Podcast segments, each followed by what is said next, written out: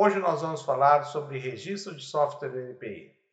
Mais do que obrigatoriedade de algumas licitações, vamos falar também da legislação, por que registrar o software, vantagens e benefícios, e também do processo de registro do NPI. Este tema quem nos traz é o programa Competências em Jogo. É um programa de educação empresarial do Instituto ECART. Sejam bem-vindos. Sou Alexandre, diretor de novos negócios do Instituto ECART e também sou diretor do Grupo Mário de Almeida. Estão aqui comigo Custódio de Almeida, sócio-diretor da Mário de Almeida Marcas e Patentes, e Eduardo Quadros, que é engenheiro, especialista em patente, desenho industrial e também em software. Sejam bem-vindos. É importante a gente falar dessa matéria aí sobre software, né? Que é um, um, algo bem amplo que tem acontecido. A gente dorme em colchões que têm controles eletrônicos, a cafeteira tem Wi-Fi, a televisão tem comando de voz, uh, o nosso relógio tem conectividade com o celular, o próprio celular tem, hoje é um, é um computador, e tudo isso tem a gestão do software. Né? O hardware não vai funcionar sem um software. Difícil é viver sem um software hoje. Exatamente. Bom, então do nosso tema, vamos começar uh, passando aí pela parte da legislação, né? Que acaba sendo importante a gente ver aonde está localizado toda essa proteção com o registro de software. Então, tendo a propriedade intelectual, quando nós falamos, é importante ver que temos três grandes grupos. Até tem outros mais detalhes, mas esses são os três principais. Direito autoral, propriedade industrial e proteção sui generis. E é importante hoje que nós estamos falando aí de programa de computador, de software, aonde que ele está posicionado. E ele está posicionado junto com o direito autoral. Né? Então, quando a gente protege uma obra, seja literária, artística, musical, o software está junto com a, como um direito autoral considerado. As legislações que tem em torno né, do software uh, tem a lei do direito autoral, vamos dizer que seria a mãe da lei do software, a lei do direito autoral, a 9.610, a lei do software, 9.609, o decreto 2.556, que designa o INPI como instituto oficial para registrar os, os programas de computadores, os softwares, a Convenção de Berna, que ela dá uma abrangência uh, internacional para o registro de software, o Brasil é um dos signatários, mais de 179 países são signatários, todos os principais, como os Estados Unidos, Espanha, França, Argentina e outros tantos, né? China, Japão. Isso significa que, ao fazer um registro de software no Brasil, ele é estendido para todos esses países signatários da Convenção de Berna. A instrução normativa 99/2019, que detalha todos os procedimentos relativos ao registro, a resolução 200 217 que institui a tabela de retribuições. Então, repassar alguns aspectos rapidamente das, das principais, são a lei do direito autoral e a lei do software, né? A lei 9610 fala, né? São obras intelectuais protegidas as criações de espírito, olha onde que ela coloca, né? E ela coloca as obras literárias, as obras uh, musicais, né? E também ali na os programas de computadores, expressas por qualquer meio ou fixadas em qualquer suporte, tangível ou intangível, conhecido ou que se invente no futuro, né? E aí temos isso aí no artigo 7 né, os programas de computadores. A proteção independe do registro, é importante esse item, a proteção independe do registro, que nós vamos voltar quando a gente falar de titularidade. O autor é pessoa física criadora, né? e olha o artigo 22, pertencem ao autor os direitos morais e patrimoniais sobre o programa de computador. Né? os programas de computador são os objetos de legislação específica, observada os dispositivos desta lei que sejam aplicáveis. Né? Então, quer dizer, os programas de computador têm uma legislação específica. Qual que é? É a Lei 9.609, que é a lei do software. E ele põe vários aspectos, um deles ele exatamente traz o que é um programa de computador, é a expressão de um conjunto organizado de instruções em uma linguagem natural codificada. Eh, as criações devem ser originais, isso é importante, está no artigo 3, porque ali no último já diz no artigo 5 que as que não são originais elas são uma derivação autorizada. E a proteção patrimonial de uma obra de 50 anos. né, contados ao primeiro, primeiro de janeiro do ano subsequente.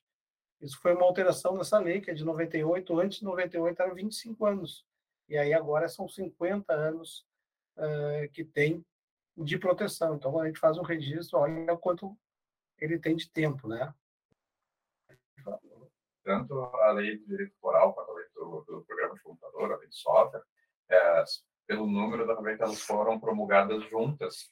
Ah, e até ficou curioso porque, ah, digamos que a lei principal é a do direito autoral e a lei do software ela se baseia em muitas uh, características na própria lei do, do, direito autoral. Só que pela numeração a lei do software ela é anterior. Então ela faz remissão a uma lei é posterior. Na verdade elas foram promulgadas no mesmo dia, inclusive. Bom, na sequência, assim, por que fazer o registro de software? Antes da gente falar exatamente por quê, quais os benefícios e as vantagens, vamos dar uma olhada assim em dois conceitos. O primeiro dele de direito patrimonial, que é a definição da titularidade. Os direitos patrimoniais podem ser as pessoas jurídicas ou pessoas físicas serão que, que estão relacionados à retribuição econômica, aqueles que fazem a exploração né, da obra. Normalmente, o contratante, a empresa que é contratada, ela é a titular. Né? E temos aí também o direito moral, que é o autor. E no caso do software, o autor é quem? É o programador. Né? Os direitos morais são atribuídos a pessoas físicas e constituídos principalmente por dois elementos, sendo o primeiro o direito à autoria, paternidade, que é o direito de reivindicar a qualidade de autor de uma obra. No caso do software, o direito moral é do programador e de ter uma autoria reconhecida. Isso aí.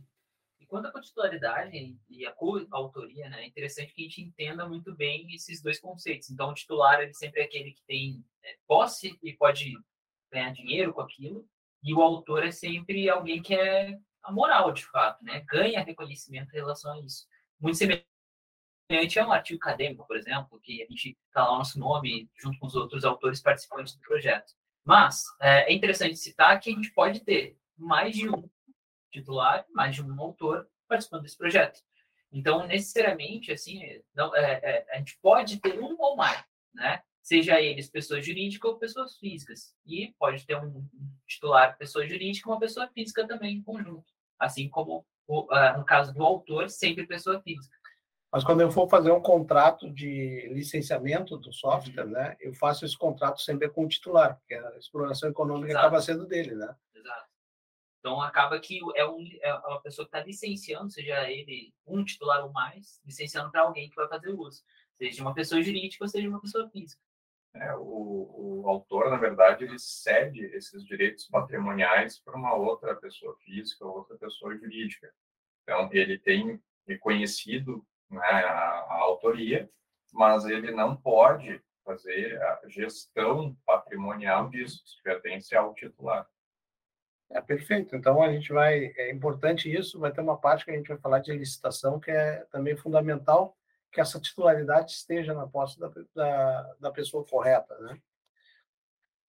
Bom, vamos falar de algumas vantagens que nós temos uh, para fazer o registro, né? Por que fazer esse registro? Uma delas é a segurança jurídica, né? A produção de prova de autoria.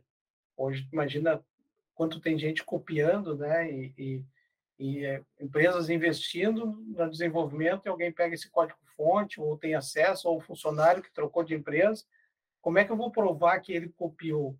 Como é que, qual é esse momento de registro? E essa prova uh, de autoria, que em alguns documentos estão como prova de anterioridade, exatamente é um dos motivos do registro de software. Né? O registro de software é considerado uma prova robusta de autoria do software, ainda que essa prova tenha uma presunção de autoria relativa, né? cabe sempre prova ao, em contrário, e juiz é a outra parte que terá que provar que a autoria não é aquela que consta no registro. Então, esse é um dos benefícios. Um outro benefício é a segurança do direito de exploração. Vimos anteriormente uh, que os, os, conceitos né, de direito patrimonial, do titular, do direito moral, né, em caso de falta de registro ou de contrato de cessão uh, dos direitos patrimoniais, exceção do autor, ou seja, do programador da pessoa física. É claro que algumas empresas vão acabar dizendo assim: ah, mas eu tenho no contrato de trabalho, diz que tudo que ele produzir isso aqui, nós estamos falando de um, um registro vale 50 anos. Hoje, muitos que pegam, é, pegam freelancers, não está bem claro no contrato, está de forma genérica. Às vezes, nem tem contrato. às vezes nem tem contrato.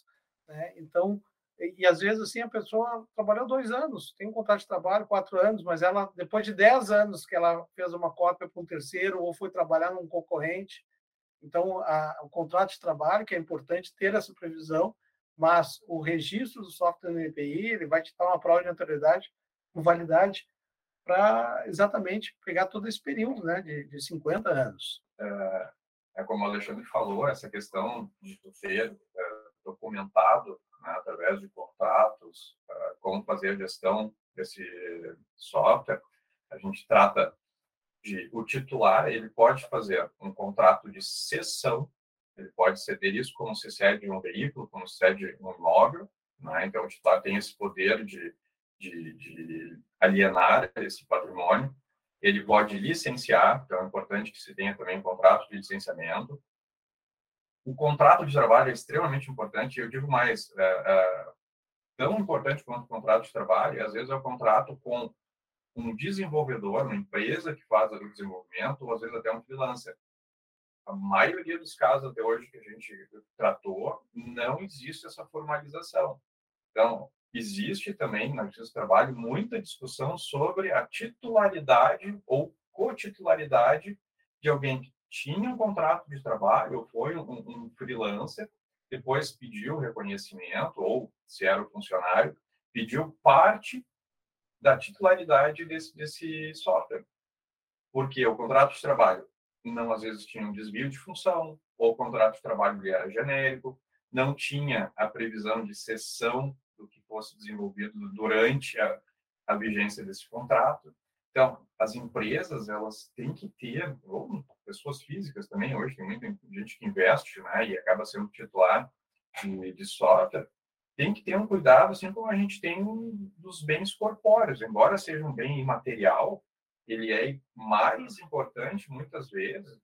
Né? A gente tem aí quais são as maiores empresas do mundo hoje? São empresas que não são derivadas de desenvolvimento de produto. Vamos pegar o Google hoje, até tem produtos, né? tem Chromecast, tem uma série de outras coisas. É mas a maior parte do patrimônio do Google é material. A Microsoft, Facebook, Facebook a gente está tratando de software por trás. Então, se isso não for feito da maneira correta, com a gestão correta, o risco é enorme e muitas vezes não só de perder né, esse investimento que foi feito, a gente sabe que para desenvolver um software são horas e horas, são anos muitas vezes de desenvolvimento, como daqui a pouco alguém pode fazer o registro e aí depois até provar judicialmente que tem autoria, etc., e conseguir a proibição até daquele daquela pessoa que inventou, que, que desenvolveu, para que ela pare de usar e pague indenização. Então, é, tem que ter um cuidado muito grande. Né? Essa questão de ah, o software não precisa de registro, isso é muito relativo. Né? Eu acho que no momento que tu tem um registro com data, que é chancelado por um órgão responsável. E a definição do titular, né? Sim, ali já está na regra. É. Né? No momento que tu faz o protocolo, tu tem a documentação correta, a regra do jogo já está definida. Porque se ela independe de registro, quem é o, o titular? Se não está isso aí claro, pode ter um programador que venha a requerer isso. Ele vai dizer que ele trabalhou lá, mas ele já levou aquele código-fonte, ele já tinha anterior, várias questões. já deixa claro isso. Né? Exatamente. Então ele, ele já, já define essas responsabilidades, né? esses papéis. E a, a própria cotitularidade.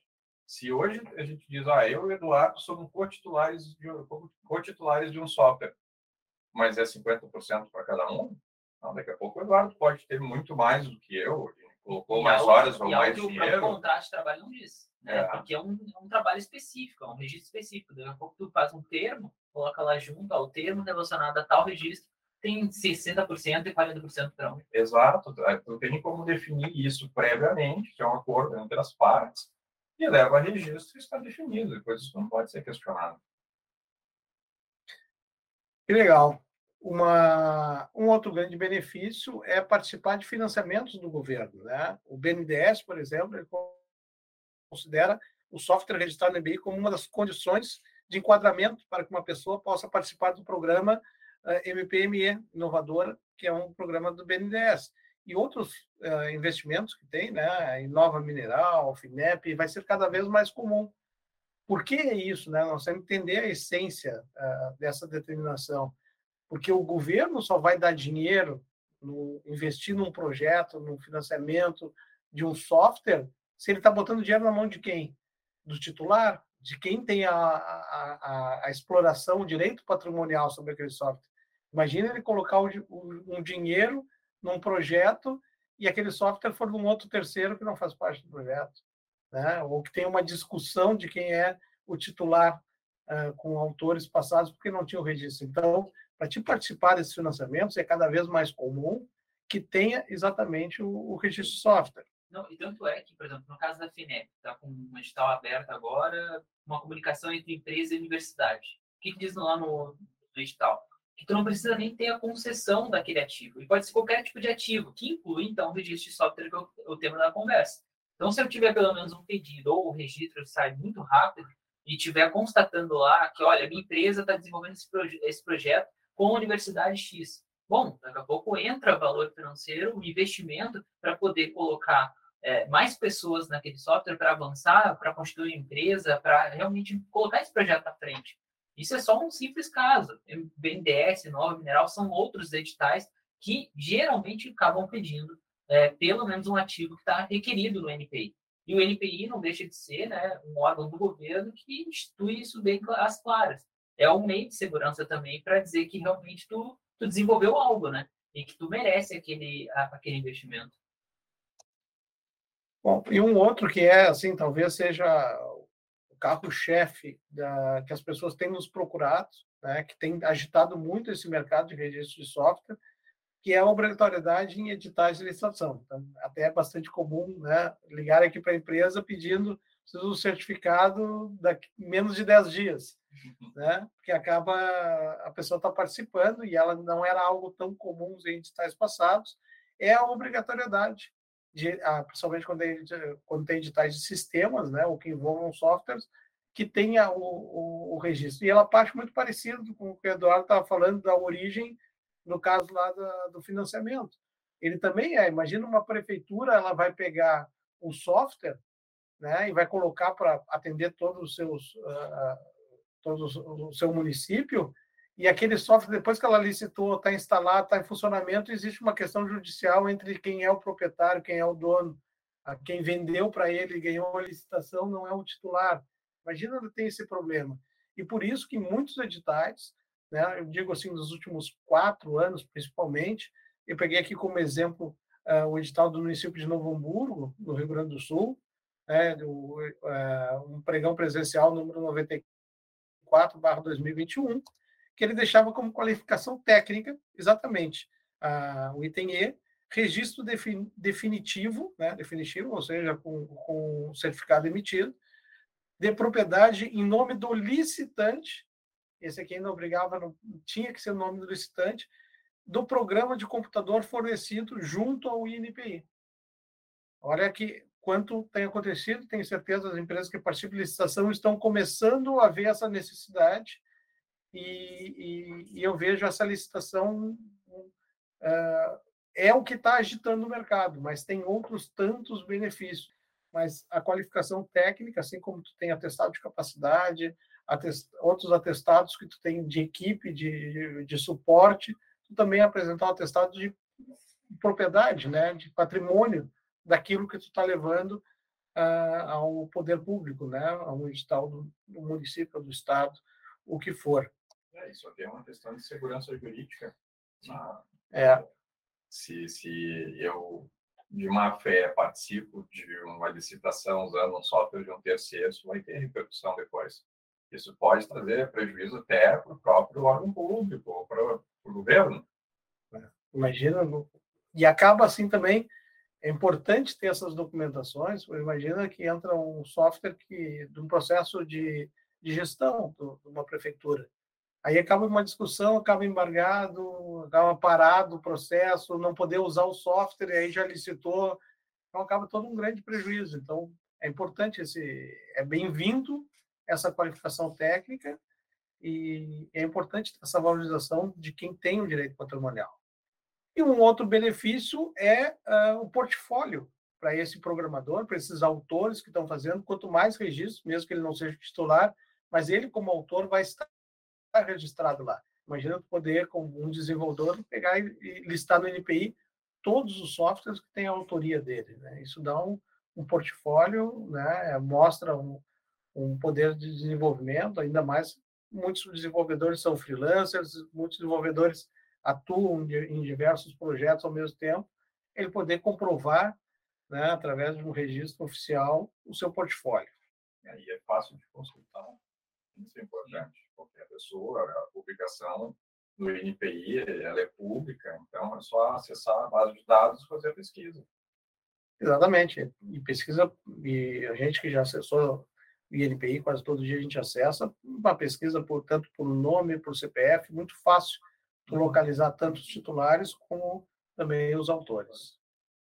E, e nós, aqui da Maria Almeida, temos um orgulho, né? E, é, até é, é um, um, ponto sempre que a gente debate internamente com os funcionários, é que o primeiro registro de software no Rio Grande do Sul foi feito pela Mário de Almeida, né? Foi um processo que se iniciou no final de 95 e teve a emissão uh, do certificado de registro de software em fevereiro de 96, da Teleparticipação, Assessoria Administrativa Limitada, uma empresa de Novo Hamburgo, né, o sócio-diretor, na época a gente registrou o nome dele, do João Ricardo Jesus.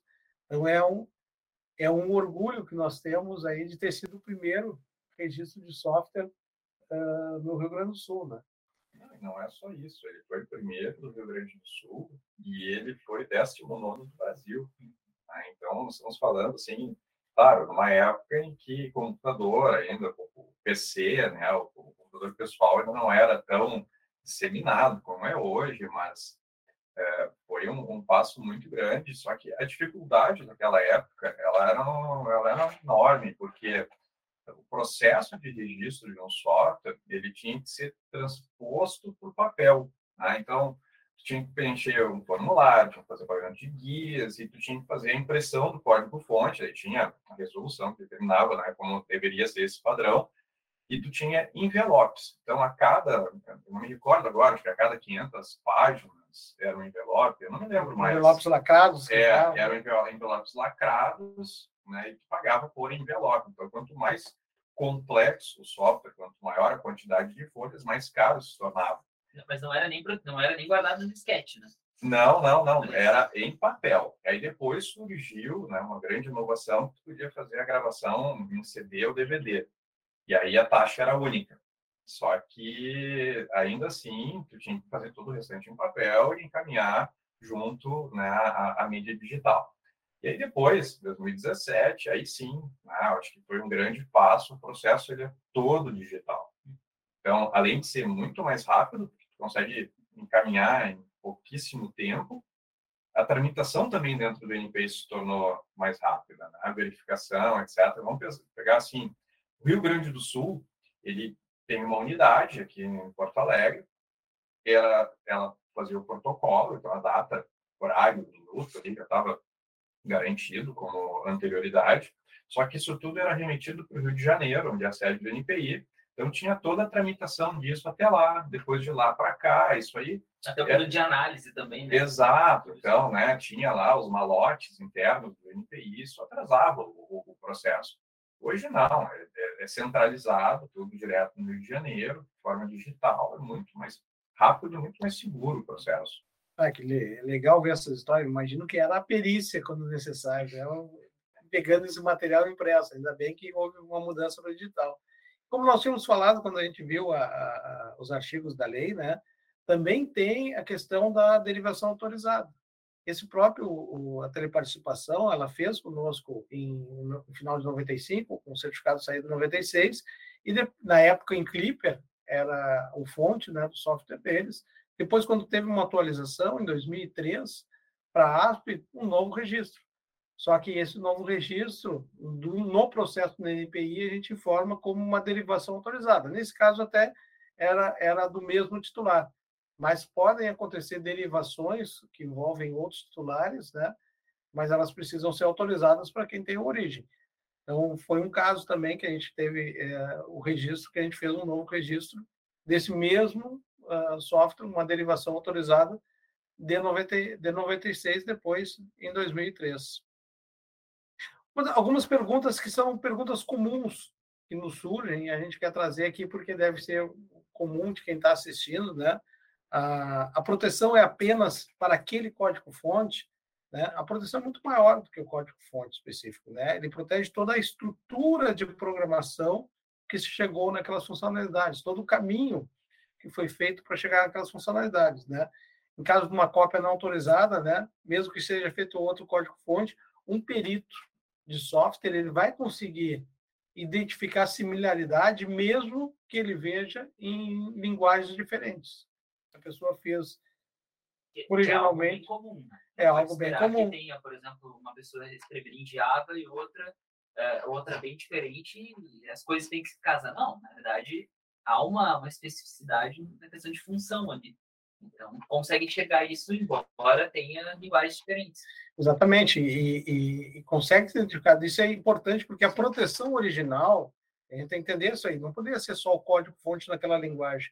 No momento que tem uma lei que dá uma proteção de 50 anos, é claro que a, a tecnologia. Novas linguagens. Exatamente, a tecnologia ela vai evoluir uma troca de linguagem. Que é o caso desse primeiro software que a gente fez. Exatamente. Já é, uma, já é superada, né? De linguagem. É, exatamente, Clipper superado, o próprio novo registro que ele fez em ASP, e isso vai tendo a evolução, mas existe aquela codificação que deu a origem, né? E ela e ela é importante por caso de perícia, um perito consegue identificar mesmo com a troca, a troca de linguagem. O, uma outra pergunta comum, né? O registro de software garante exclusividade da funcionalidade? Não, né? Não garante exclusividade, né? Basta a gente pegar uh, assim, exemplo, né? O Uber, o 99, o Capify, eles fazem a mesma funcionalidade, né? O registro de software não dá essa exclusividade, mas a criação da forma do código-fonte, o caminho que ele chegou. Isso ele preserva muito o investidor, que ele contrata a equipe de desenvolvimento, tempo, dinheiro que ele coloca, e depois pega aquele código-fonte e leva para um concorrente. Não, o outro concorrente ele vai ter que gastar dinheiro, vai ter que investir dinheiro ali para exatamente uh, poder chegar naquela mesma funcionalidade. Não, eu dou outro contraponto nisso. Né? Muitas vezes as pessoas perguntam, tá, se, eu não, se a função não está protegida, no caso do Uber, do Cabify, enfim, por que, serve? Então, eu proteger? Não, na realidade serve muito. Porque aquilo que vai dar valor ao teu negócio, né, é a tua marca sendo bem difundida, o teu tipo de prestação de serviço, o teu produto. Dá um exemplo aqui, na, na área de, de, mecânica, por exemplo, a gente tem aqueles desenhos 3D, né? Tem diversos tipos de programas, financeiros, tem AutoCAD, SolidWorks e por aí vai. É, o que, que, acontece muitas vezes? Tu tem um, um, pessoas que usam muito mais o Inventor para desenvolver desenhos 3D, que é da AutoCAD, tu tem o SolidWorks. São os principais.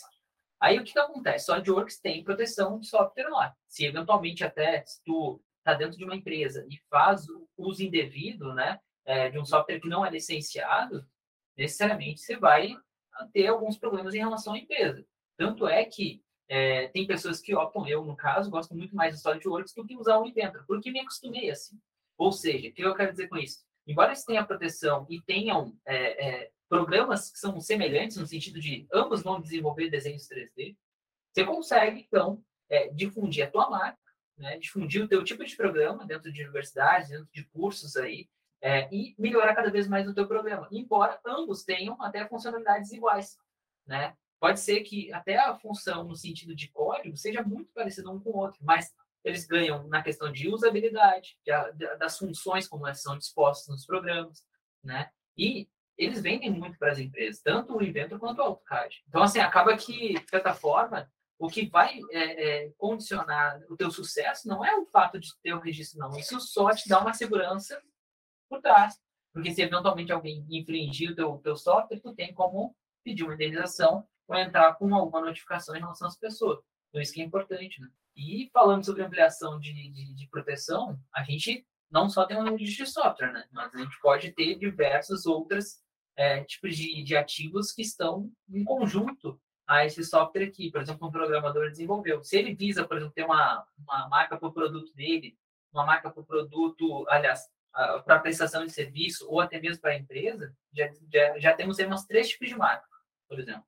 Eventualmente, eu sempre dou esse exemplo que é bem simples de se entender quando é que a gente tem uma patente, por exemplo, quando a gente lida com software.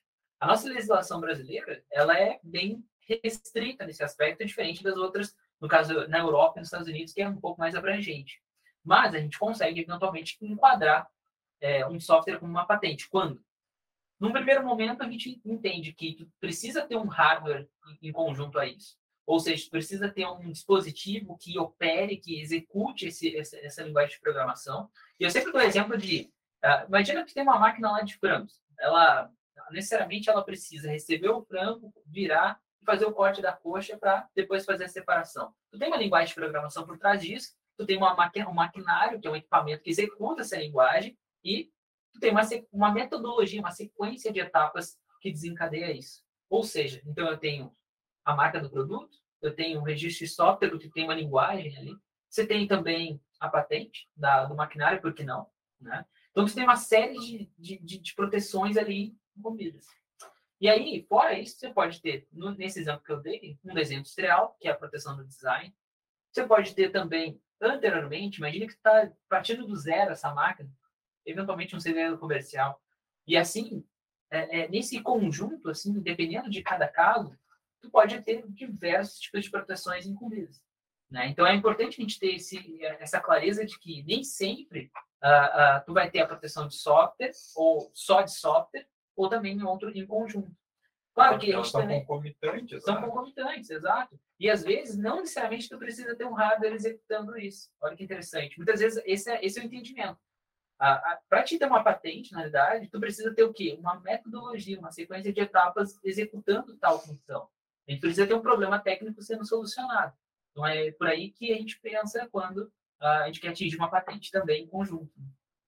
E dentro dessas várias uh, propriedades intelectuais que acabam sendo protegidas, o EDOTS todo, patente, desenho industrial e tudo, tem também, a gente tem que lembrar, né, Custódio, que a, a, origem, ela, ela é do direito autoral do programa de software. A gente até estava conversando antes que uma das perguntas mais uh, recorrentes é essa aqui do, do software, que contém, principalmente agora o novo software de jogos, né? Então, é, até estava falando quando a gente estava preparando essa apresentação, poder juntar tudo isso do, do, no registro do software, ter as músicas, os personagens, ter todo esse, esse, esse documento junto. E a gente faz uh, essa proteção único procedimento, né? porque são todos uh, da mesma origem, são direitos autorais então, a música, a, uma fotografia, um personagem, não consegue hoje fazer isso de uma forma única, até porque né, a proteção hoje também do direito autoral ela pode ser de forma digital, então fica muito mais fácil para agrupar essas informações no único registro. É super acessível, né? A gente, a gente contou a questão histórica de quão difícil era no passado, sei lá, 25 anos atrás, 30 anos atrás, e hoje às vezes num site que disponibiliza isso, a gente tem isso, né?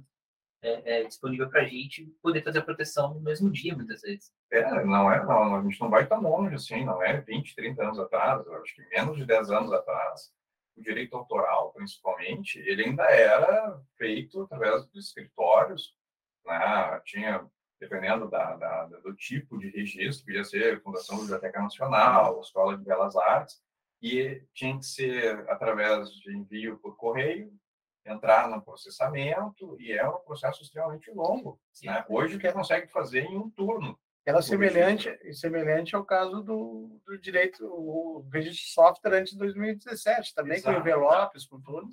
O próprio processo de marca, de patente também, ele era em papel até pouco tempo é, atrás. É verdade. E uma outra pergunta que é comum é, toda alteração que eu fizer tem que registrar de novo? Não, não é necessário toda alteração. É importante que a gente não está... O registro de software não é um controle de versão. Na verdade, ele está definindo uma prova de anterioridade para, em caso de uma perícia, poder comprovar a, existência, a, a titularidade e a origem desse software. Isso que é importante. Então, mesmo que ele, a gente registre o software, tem alguns bugs, tem algumas melhorias que são feitas, a origem está preservada aquele registro. Não é cada versão, cada operação precisa registrar. Agora, claro, se tem uma alteração tu vai criar novas funcionalidades, uma alteração muito grande, aí vale o registro para proteger essas novas funcionalidades. Mas quando são pequenas adaptações, não tem, até para entrar numa loucura de a cada nova versão que for colocar, fazer registro. Mas se, a, se aquela nova versão não, não tem uma diferença uh, grande que venha a atrapalhar uma possível ação judicial, uma perícia necessária, não tem por que registrar. Agora, se tem novas funcionalidades, tu tem que proteger essas novas funcionalidades, esse código que, que chegou a essas novas funcionalidades, aí vale um novo registro né, sendo feito para esse software. Bom, já vimos aí que hora por que registrar, as vantagens, benefícios, algumas perguntas mais frequentes, a questão das licitações. Como é que é o processo de registro Aqui a gente pode pode dizer que é, é a parte mais fácil, basta ligar para nós, né? Liga para Mário de Almeida, nós já já está feito. Mas para explicar para as pessoas assim o processo, ele segue algumas etapas desde a preparação de quais são os códigos fontes que nós vamos proteger, e aí pode ser mais código fontes, botar as músicas, vídeos, eh, personagens, tudo que compõe né, essa preparação desse, desse artigo, gerar um resumo hash, né, e a gente vai falar daqui a pouco que é o resumo hash, preencher um formulário, né, um formulário bem robusto que o NPI fornece todas as características do software, assinar eh, eletronicamente os documentos necessários, tem uma taxa do NPI, pagar através de uma guia de recolhimento da União e realizar o protocolo. O resumo hash, ele que é gerado, ele é um algoritmo é, utilizado para garantir a integridade né, do documento. Então, aqueles documentos que foram preparados para o código-fonte, compõem todo o código-fonte, ele é feito, né? Esse, uma criptografia pode ser a SHA-256, SHA-512, são as mais utilizadas, tem algumas outras que são aceitas também, e ele gera um, um, código, né, que é o resumo hash, que esse é o que vai ser colocado no NPI. Diferente de antes de 2017, que era enviado o código-fonte para o NPI, agora ele não faz mais a guarda do código-fonte. Ele faz a guarda desse resumo, resumo hash, que numa perícia vai esse resumo hash tem que pegar o arquivo original que gerou ele, e esse arquivo tem que ser. E o que traz de... mais segurança também. Exatamente, porque eu não, eu não disponibilizo para ninguém né, o, o meu código-fonte, e esse uh, código-fonte original, que tem que ser armazenado pelo titular, vai ser comparado o resumo hash dele gerado com este que foi registrado. E aí se pode garantir que em tal data é aquele arquivo contendo aqueles códigos-fontes que foi registrado. Uma outra questão do processo, esse formulário é um formulário que contém diversas perguntas, entre elas data de criação, título, a linguagem de programação, pode colocar mais do que uma linguagem, né? área de aplicação do software, tipo de programa, originalidade, derivação, tudo é colocado nesse, nesse formulário. A procuração, como nós estávamos falando, é uma, nós temos que ter uma declaração de veracidade assinada pelo procurador, a nossa empresa, que faz esse registro para os nossos clientes. Também tem que ser assinado a procuração a procuração, se o titular for uma pessoa jurídica, ele tem que assinar pelo ECNPJ, se for uma pessoa física, pelo ECPF. E a declaração de veracidade, que aí nós, como procuradores que assinamos, também tem que ser assinado digitalmente por nós. E, e aí entra a grande vantagem, né? Tu vê aquele exemplo que nós, nós vimos uh, inicialmente, o primeiro registro no Rio Grande do Sul, ele foi registrado em dezembro de 2015 em 22 de fevereiro de 2016 que foi emitido o certificado. Hoje, com esse processo eletrônico, ele leva de 7 a 14 dias para termos o certificado emitido. E é uma validade de 50 anos a contar do 1 de janeiro do ano subsequente à data de publicação. E de né? forma internacional, isso é importante dizer. De forma né? internacional, em, cento, mais de 179 países, todos os signatários da Convenção de Berna. E é importante que esteja a data de publicação, ela não é a data do registro. Hum. Porque eu posso ter estar tá registrando agora um software que ele é público, que a publicação está de 2015. Então, ele vai contar 50 anos a partir de 1 de janeiro de 2016, que é o ano subsequente. É, isso é importante também de trazer aqui, porque eu não preciso ter o registro prévio à publicação. Eu posso pegar alguma coisa publicada anos atrás e fazer o registro agora. Eu faço só, claro, eu tenho que ter provas disso depois para provar que naquela época eu fiz a publicação desse software. Recentemente, uma, uma empresa da Bahia entrou em contato conosco, fez o registro para a gente. Ele tinha participado de uma licitação, só que ele era um software dele de 2013. Só que para participar da licitação ele precisa do registro de software, ele não tinha. Nós fizemos agora, em 2022, mas ali na data da criação e na data de publicação estava uma data de 2013.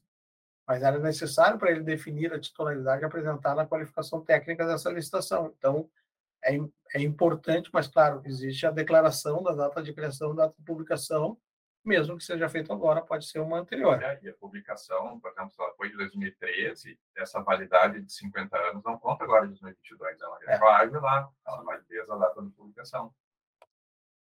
Bom, para encerrarmos esse nosso papo sobre registro de software, convidar a todos a entrar no site da Mário de Almeida. Lá nós temos um e-book disponibilizado sobre registro de software bem completo, com essas informações que teve aqui nesse vídeo, com outras tantas mais detalhadas, maiores detalhamentos da legislação, do processo.